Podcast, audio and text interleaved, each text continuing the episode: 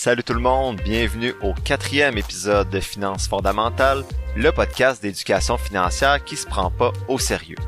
L'épisode d'aujourd'hui est constitué d'un seul segment, soit la synthèse du deuxième livre de Pierre-Yves McSween intitulé Liberté 45. Je vous explique pourquoi je ne ferai plus l'analyse de trois compagnies en bourse en format audio. Bon podcast!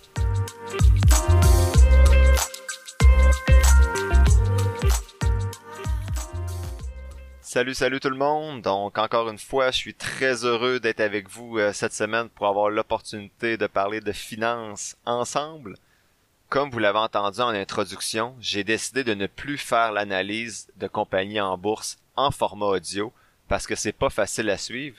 Et pour vous expliquer cette décision-là, je voulais le commentaire qu'un de mes chums me fait à la suite du troisième épisode. Hey, tes deux derniers épisodes étaient avancés, je comprends rien tout. Le problème, c'est que je pars de zéro. Je sais pas c'est qui tu veux viser, peut-être juste le monde avec une bonne base. Pour ma part, j'aurais besoin de plus de conseils sur comment un débutant peut starter en finance. Mais je dois être une infime partie du monde qui s'y connaît pas là-dedans. Au contraire, je pense que c'est une infime partie du monde qui s'y connaît en finance. C'est moi qui ai pas pris la bonne approche pour commencer le podcast. Ma blonde aussi m'a dit qu'elle avait saigné du nez pendant tout le long du deuxième puis du troisième épisode, pendant que je disais les chiffres. bref, de beaux feedbacks, de, beaux, de belles rétroactions positives, comme on les aime après deux, trois épisodes. Mais c'est vrai que les chiffres en audio, c'est pas évident, puis c'était beaucoup trop poussé. Un peu plus sérieusement, je vous partage le commentaire de mon chum pour que vous sachiez que vous êtes plusieurs, et je l'étais aussi il y a quelques années, à partir de zéro en termes de connaissances dans le domaine des finances personnelles.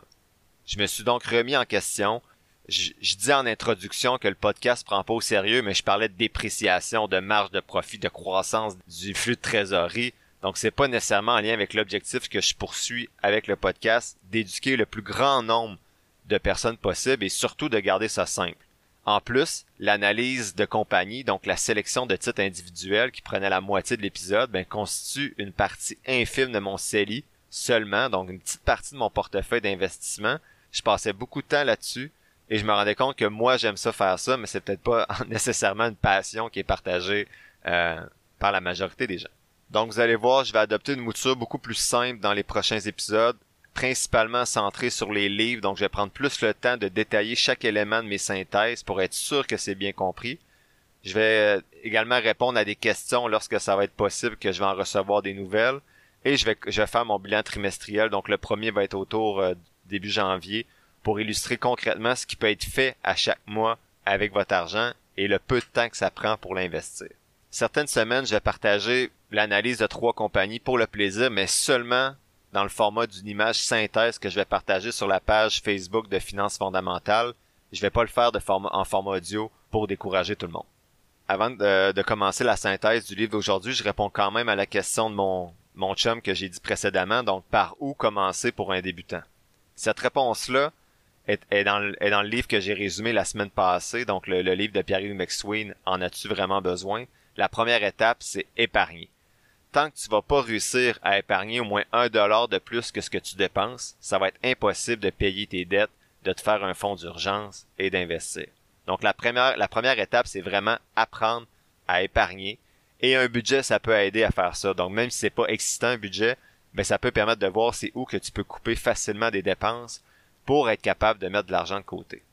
L'objectif, c'est qu'à la fin de l'année, tu puisses te dire que ton actif, donc un actif, c'est tout ce que tu possèdes, la valeur de ta maison, moins l'hypothèque bien sûr, l'argent que tu as dans ton compte, d'investir, REER, CELI, donc tout ton actif, tout ce que tu possèdes, est-ce que ce montant-là est plus gros que tes dettes, que ce que tu dois? Donc plus que le montant de ton actif, plus que tu es capable de mettre de l'argent de côté à chaque année, plus que ce que tu dépenses, mais plus que ton patrimoine, ton patrimoine financier va grossir rapidement. Ensuite, après l'épargne, les autres étapes qui vont suivre vont être discutées davantage à travers les prochains épisodes. Donc, bien sûr, on va grandir ensemble à travers les, synthèses des livres que je vais vous faire, mais il faut être patient. Mais en gros, après avoir réussi à épargner, selon votre situation, bien sûr, les deux étapes suivantes, habituellement, c'est de, premièrement, payer les dettes élevées. Donc, si vous avez des dettes, exemple, plus hautes que 7% d'intérêt, il faut les payer rapidement parce que ça, ça va gruger votre capacité à mettre de l'argent de côté, à épargner. Et ensuite, c'est de se constituer un fonds d'urgence. Donc, habituellement, dans les livres, on parle de 3 à 6 mois de salaire net. Donc, d'être capable d'avoir de côté 3 à 6 mois de salaire pour, euh, en toute éventualité, s'il y a des urgences qui surviennent, d'être capable d'y répondre sans avoir à aller euh, chercher dans ses CELI ou ses REER de côté, par exemple. Personnellement, moi, j'ai pas de dette à part mon hypothèque et mon fonds d'urgence équivaut seulement à un mois. Donc, je trouve que 3 à 6 mois, c'est beaucoup. Donc, je laisse seulement à peu près un mois de salaire dans mon compte épargne à, à taux d'intérêt euh, très élevé, on va dire. Mais euh, moi, il faut savoir que ma marge hypothécaire me permet d'agir à titre de fonds d'urgence en cas de réelle nécessité. Et j'ai un travail à l'université qui me protège. Donc, j'ai une assurance invalidité, assurance maladie, donc et j'ai un salaire assez stable aussi. Donc, faut que vous considériez ça dans votre dans votre euh, situation. Est-ce que j'ai besoin d'un fonds d'urgence un petit peu plus gros avec les enfants et ainsi de suite. Une fois que tu as réussi à épargner, donc tu réussis à mettre un peu d'argent de côté, tu réussis à payer tes dettes qui sont élevées, et euh, que tu as un fonds d'urgence, ben là, tu vas pouvoir commencer à penser à investir. Mais avant ça, ça sert à rien de t'ouvrir un compte de courtage si t'es pas capable d'investir de l'argent ou que tu investis de l'argent mais que tu as une dette euh, de carte de crédit à 16%, donc ça vaut pas la peine d'investir parce que tu feras pas 16% de rendement. En tout cas, pas si tu utilises une stratégie euh, qu'on pourrait dire adéquate.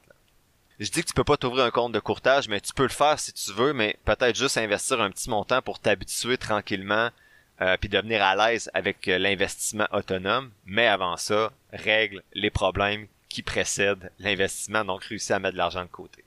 Ça, on va s'en parler plus tard. Un coup que tu es capable d'investir, ben, qu'est-ce qu'on peut faire? Donc c'est ça, je suis désolé pour ceux qui étaient peut-être perdus dans les deux derniers épisodes. En enseignement, on apprend à s'adapter rapidement. Donc j'espère que les prochains épisodes vont être plus pertinents pour vous ou moins lourds la partie euh, analyse d'action, sachant que je vais prendre le temps d'aborder un peu plus également les, différents éléments que je vais retenir des livres que, que je vous synthétise. Donc pour la synthèse du livre aujourd'hui, comme je le disais en introduction, on va voir ensemble le deuxième livre de Pierre-Yves McSween qui est sorti en 2020 qui s'intitule Liberté 45. Donc si le premier livre de Pierre-Yves McSween euh, en as-tu vraiment besoin était axé sur l'épargne, son deuxième livre, Liberté 45, est plutôt axé vers l'investissement pour atteindre la liberté financière à 45 ans. Liberté financière n'égale pas retraite, mais plutôt la liberté de choisir ce qu'on veut faire. Donc, il y en a certains qui vont vouloir prendre leur retraite, d'autres changer d'emploi, d'autres travailler un peu moins. Ça dépend de chacun. Le premier point clé à retenir du livre, c'est valeur, épargne, investissement. Donc, l'auteur propose un plan VEI, valeur épargne investissement. Ces trois volets, selon lui, qui vont aider à atteindre la liberté financière. Le premier, augmenter ta valeur. Donc, le, premier point à faire, c'est d'augmenter ta valeur pour pouvoir augmenter tes revenus. Comment est-ce que tu peux valoir plus cher? Faut que tu sois capable de miser sur tes forces. Donc, exemple, quelqu'un qui aime pas ça aller, à l'école, puis c'est difficile, mais peut-être qu'il ira pas faire un doctorat, un post-doctorat comme moi à l'université, peut-être qu'il est plus manuel, qui va pouvoir développer une expertise particulière euh, dans un domaine euh, qui va lui permettre d'aller chercher euh, des revenus adéquats. Quelle est la voie professionnelle la plus profitable selon tes forces à toi, tes qualités? L'auteur parle des trois R pour développer sa valeur. Rejet, rareté et rendement. Pour le rejet, l'auteur dit qu'il y a des jobs qu'il y a peu de gens qui veulent ou peuvent faire.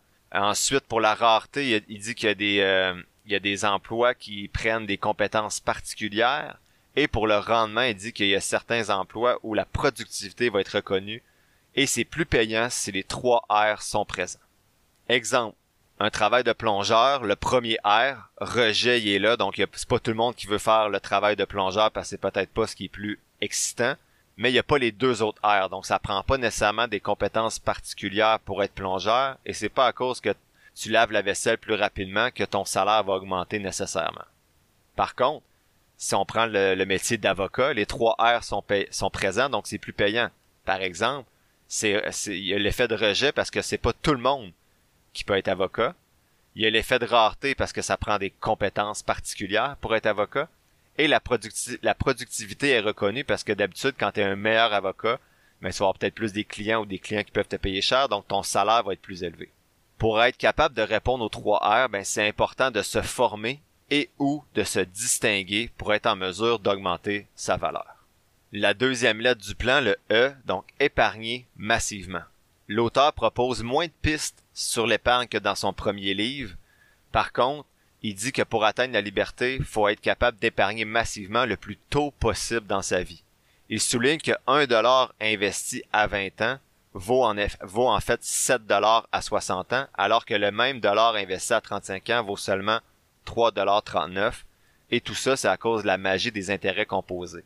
Donc, votre dollar va créer, par exemple, un 10% d'intérêt qui va devenir un 10 sous, mais l'année d'après, vous allez plus faire du rendement sur 1 dollar, mais sur 1 dollar 10, et ainsi de suite.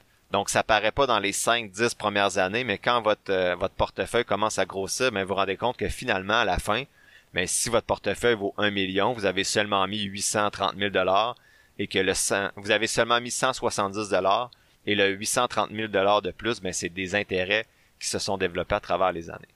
Pour mieux illustrer la valeur du dollar qui, qui vaut plus quand vous êtes jeune par rapport à quand vous êtes un petit peu plus avancé dans votre vie, j'ai fait un exemple très simple avec un, rendement fictif de 7%. Donc c'est comme si votre rendement était 7% euh, pendant votre, votre, votre vie le départ, donc c'est comme si vous aviez dans votre compte au départ 5000 dollars et que vous rajoutiez 100 dollars par mois.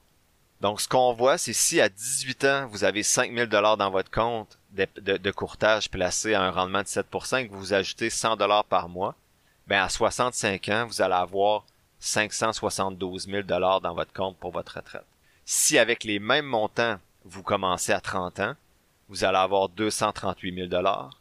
À 45 ans, 72 000 et à 60 ans, 14 000 Donc, si quelqu'un avait commencé à 18 ans par rapport à 30 ans, ben, on voit qu'il y a une différence entre 238 et 572 à 18 ans. Donc, vous voyez qu'il y a des grosses différences. En fait, pour rattraper, si quelqu'un commence à 30 ans et il veut terminer avec le même montant à 65 ans que s'il avait commencé à ses 18 ans, donc pour atteindre 572 000 à 30 ans, au lieu de mettre 100 dollars par mois, on devrait mettre 285 dollars par mois pour atteindre le même montant euh, à la retraite. Si on commence à 45 ans, ben au lieu de mettre 100 dollars par mois comme à 18 ans, faudrait mettre 1050 dollars par mois. Et à 60 ans, ben c'est fou là, faudrait mettre 8000 dollars par mois. Donc voyez pourquoi c'est important de commencer tôt. Plus tôt on commence, plus que l'argent qu'on met de côté, qu'on investit, a de la valeur. La dernière lettre du plan de l'auteur, c'est le I, donc investi intelligemment. Si quand on parle de CELI, de REER, de régime épargne études et de tout le reste du 5 du nez, mais ce livre-là est fait pour toi et va t'aider à démêler tout ça. Surtout de savoir où placer ton argent selon le moment dans lequel tu te trouves dans ta vie pour profiter de certains avantages fiscaux. L'auteur parle surtout d'immobilier et de bourse, c'est les deux domaines qu'il connaît davantage.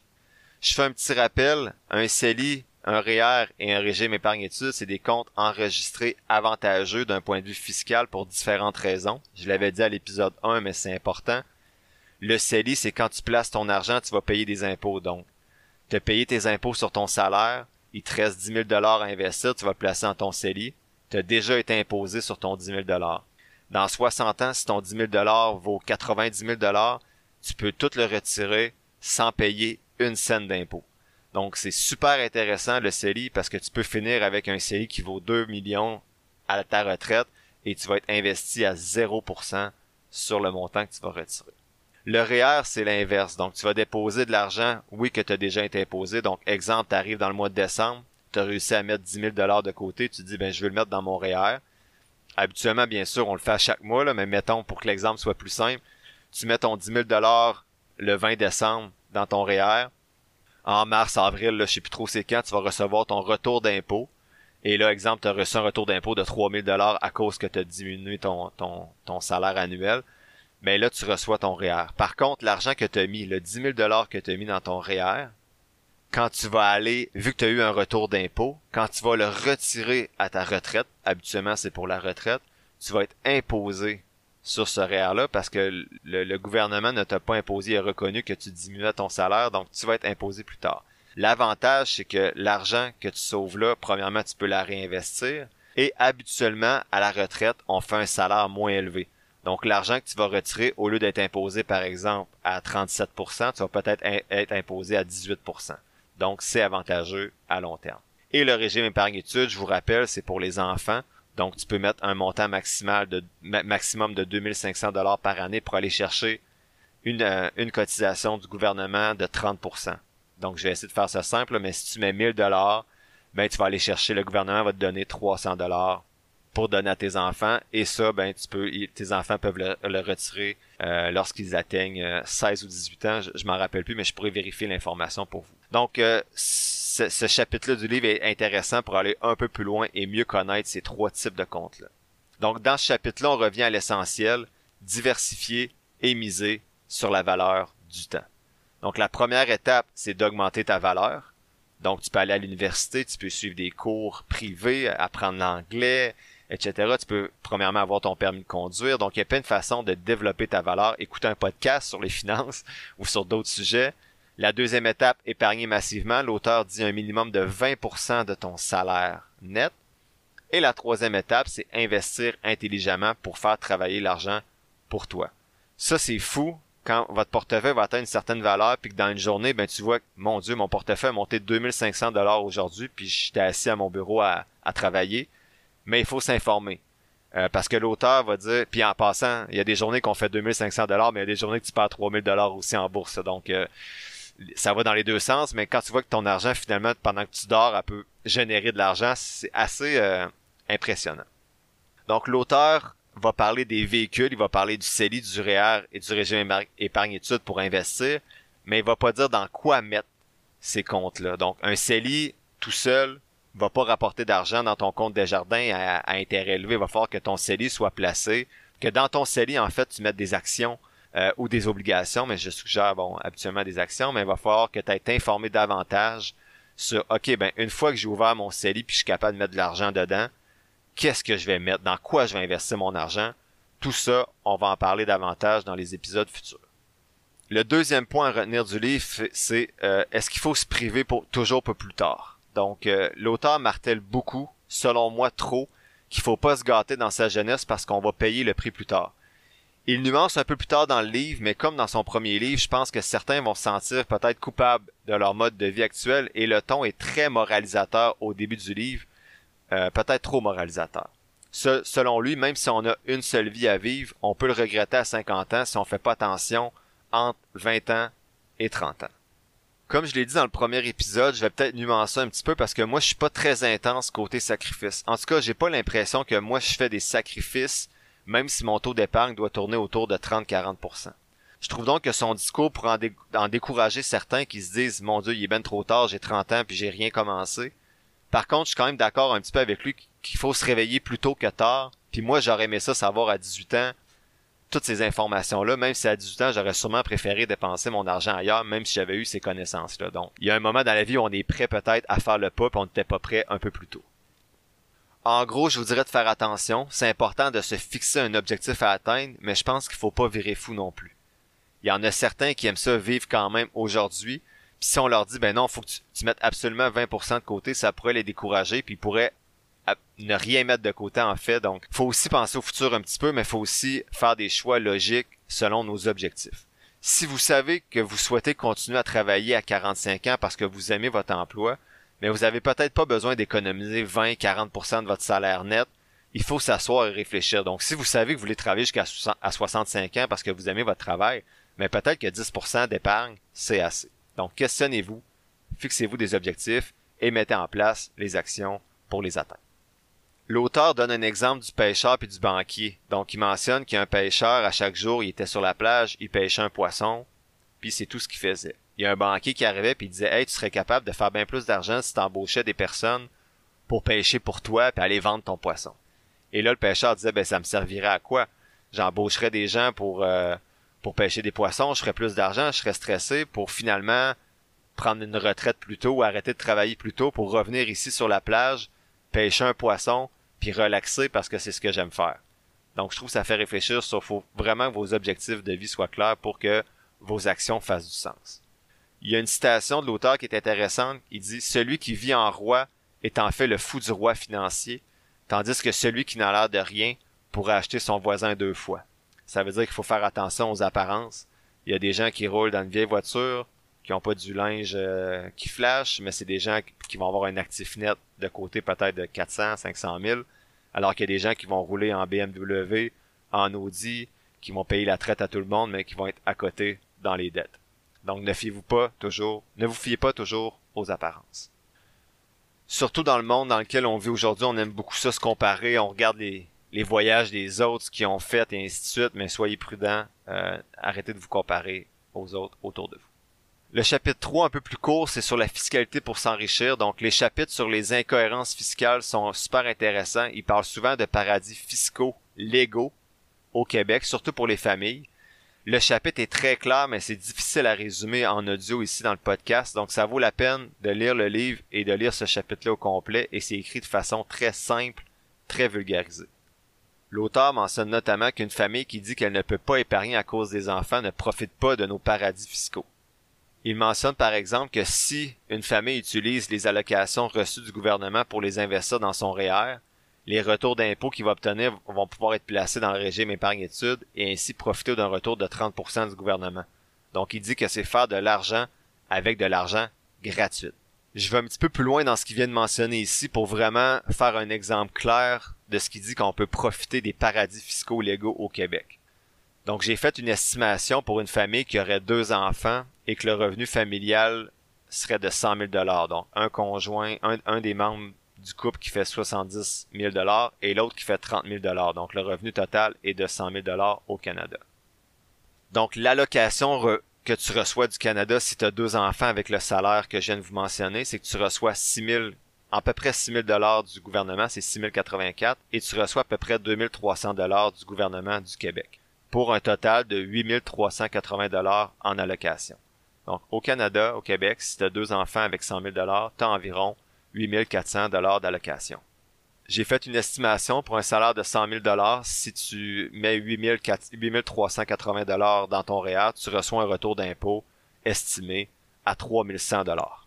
Donc, tu peux placer 3100 dollars dans le régime épargne-études de tes enfants.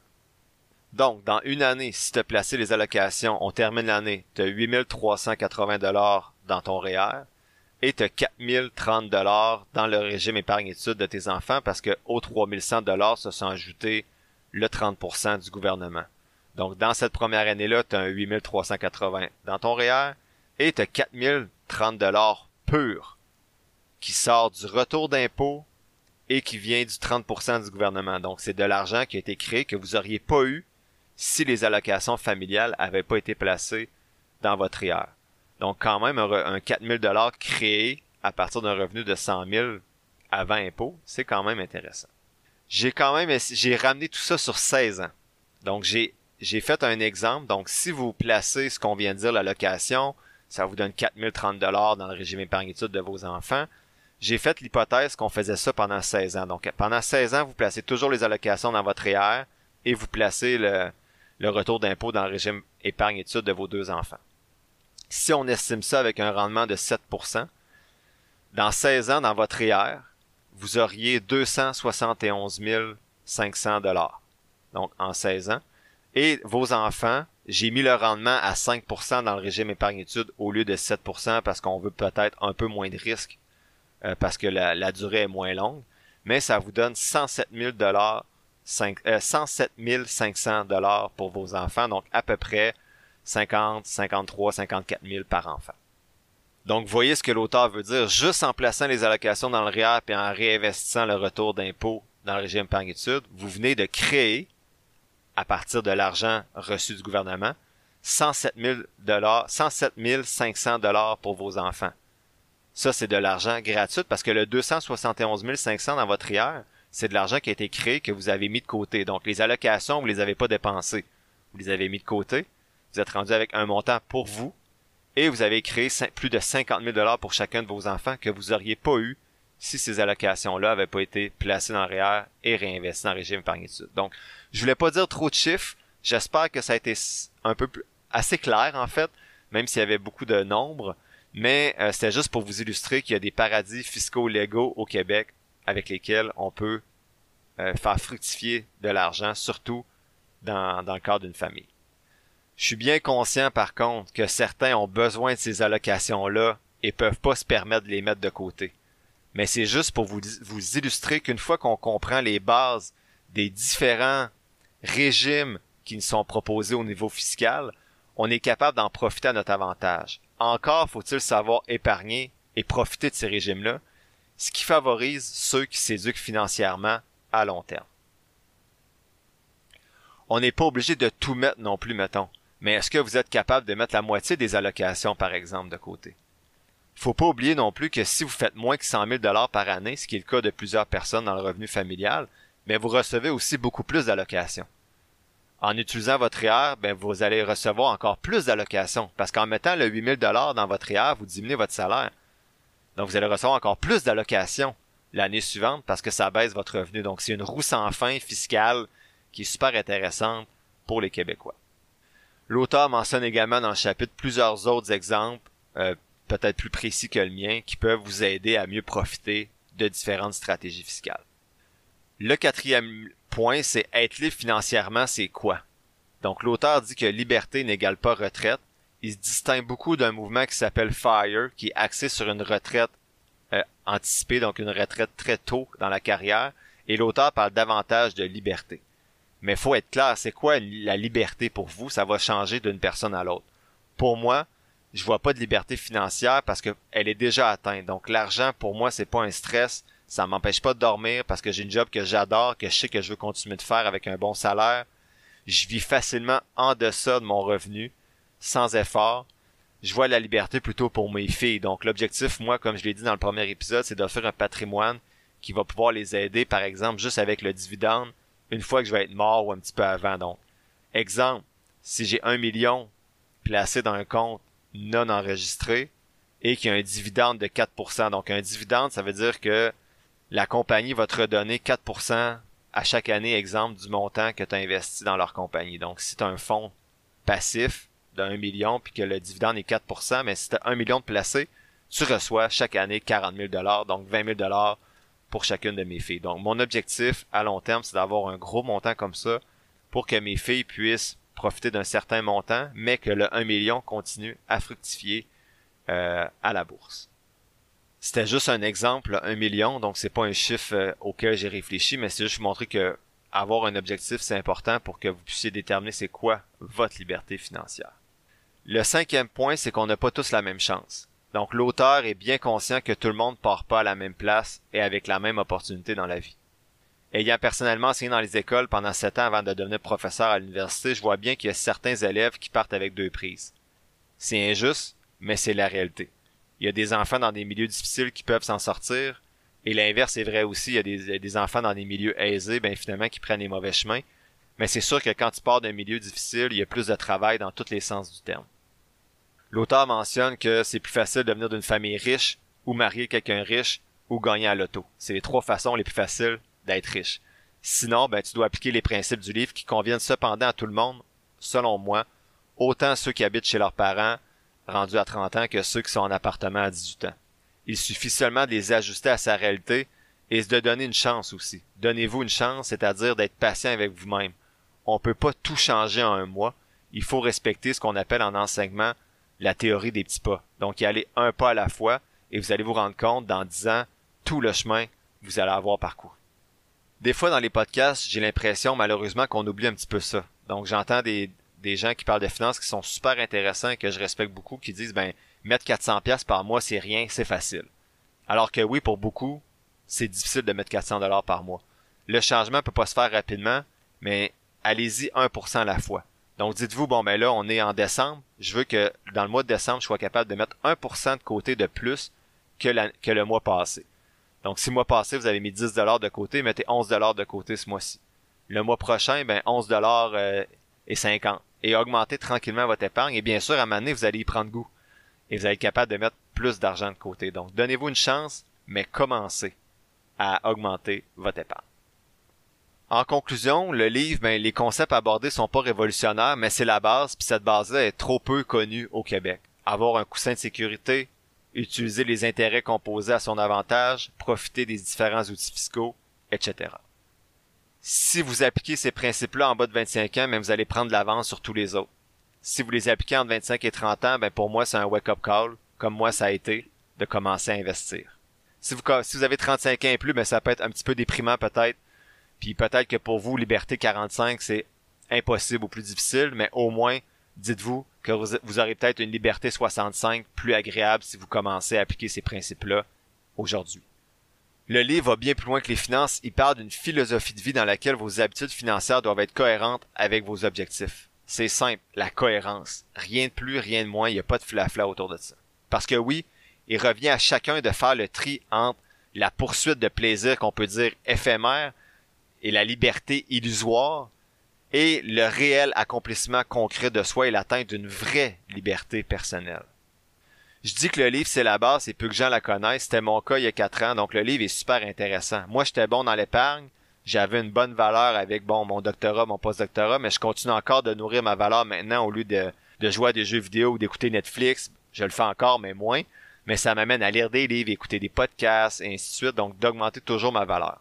Moi, par contre, l'objectif d'augmenter ma valeur, c'est pas de faire plus d'argent, c'est vraiment juste, bon, exemple, apprendre la mécanique, euh, gérer mes finances davantage, faire des rénovations, donc c'est vraiment personnel, mais si vous, le fait d'augmenter votre valeur peut augmenter votre revenu, tant mieux.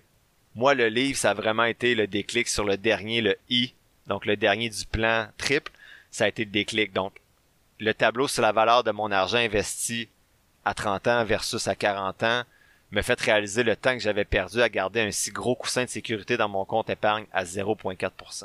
Par contre, ceux plus avancés dans le domaine financier, on va pas très loin dans l'investissement dans ce livre-là.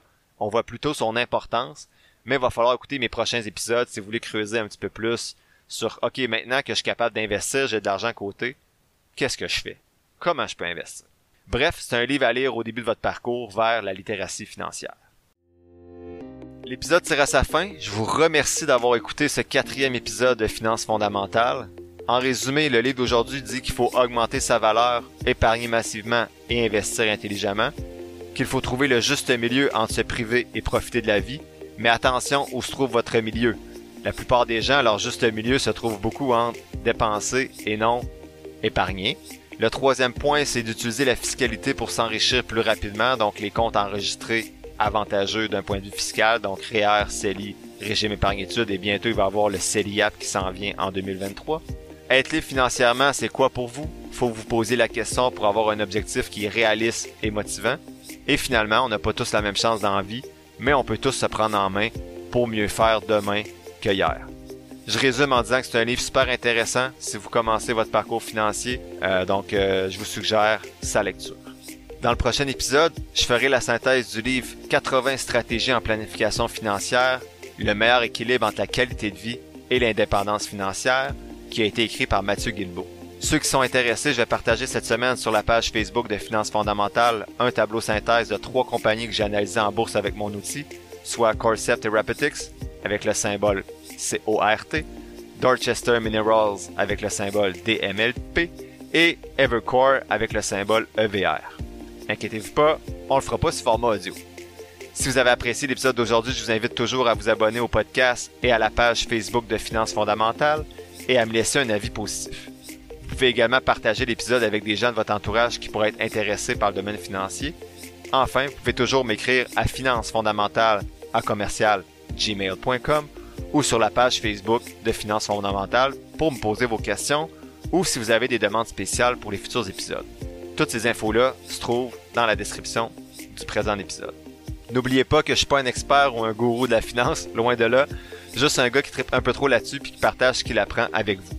Prenez pas ce que je dis pour du cash, développez votre propre littératie financière. Sur ce, merci encore pour votre écoute et on se dit à la semaine prochaine pour le cinquième épisode de Finances fondamentales.